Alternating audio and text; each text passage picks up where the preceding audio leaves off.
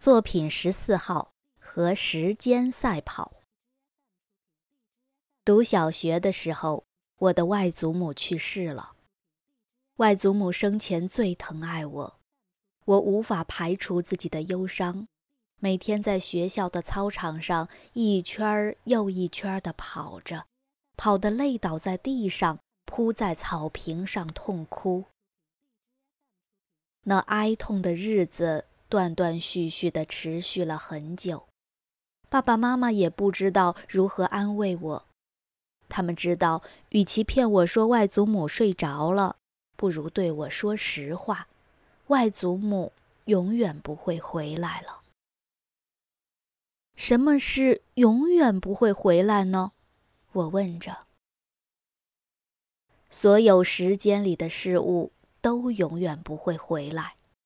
你的昨天过去，它就永远变成昨天，你不能再回到昨天。爸爸以前也和你一样小，现在也不能回到你这么小的童年了。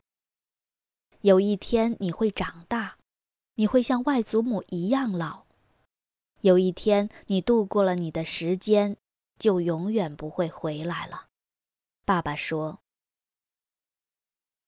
爸爸等于给我一个谜语，这谜语比课本上的日历挂在墙壁，一天撕去一页，使我心里着急，和一寸光阴一寸金，寸金难买寸光阴，还让我感到可怕，也比作文本上的光阴似箭，岁月如梭，更让我觉得有一种说不出的滋味。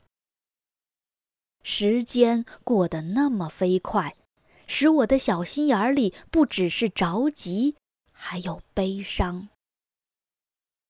有一天，我放学回家，看到太阳快落山了，就下决心说：“我要比太阳更快的回家。”我狂奔回去，站在庭院前喘气的时候，看到太阳还露着半边脸。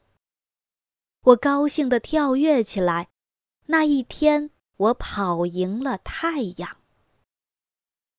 以后我就时常做那样的游戏，有时和太阳赛跑，有时和西北风比快，有时一个暑假才能做完的作业，我十天就做完了。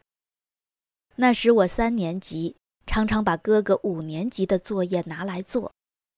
每一次比赛胜过时间，我就快乐的不知道怎么形容。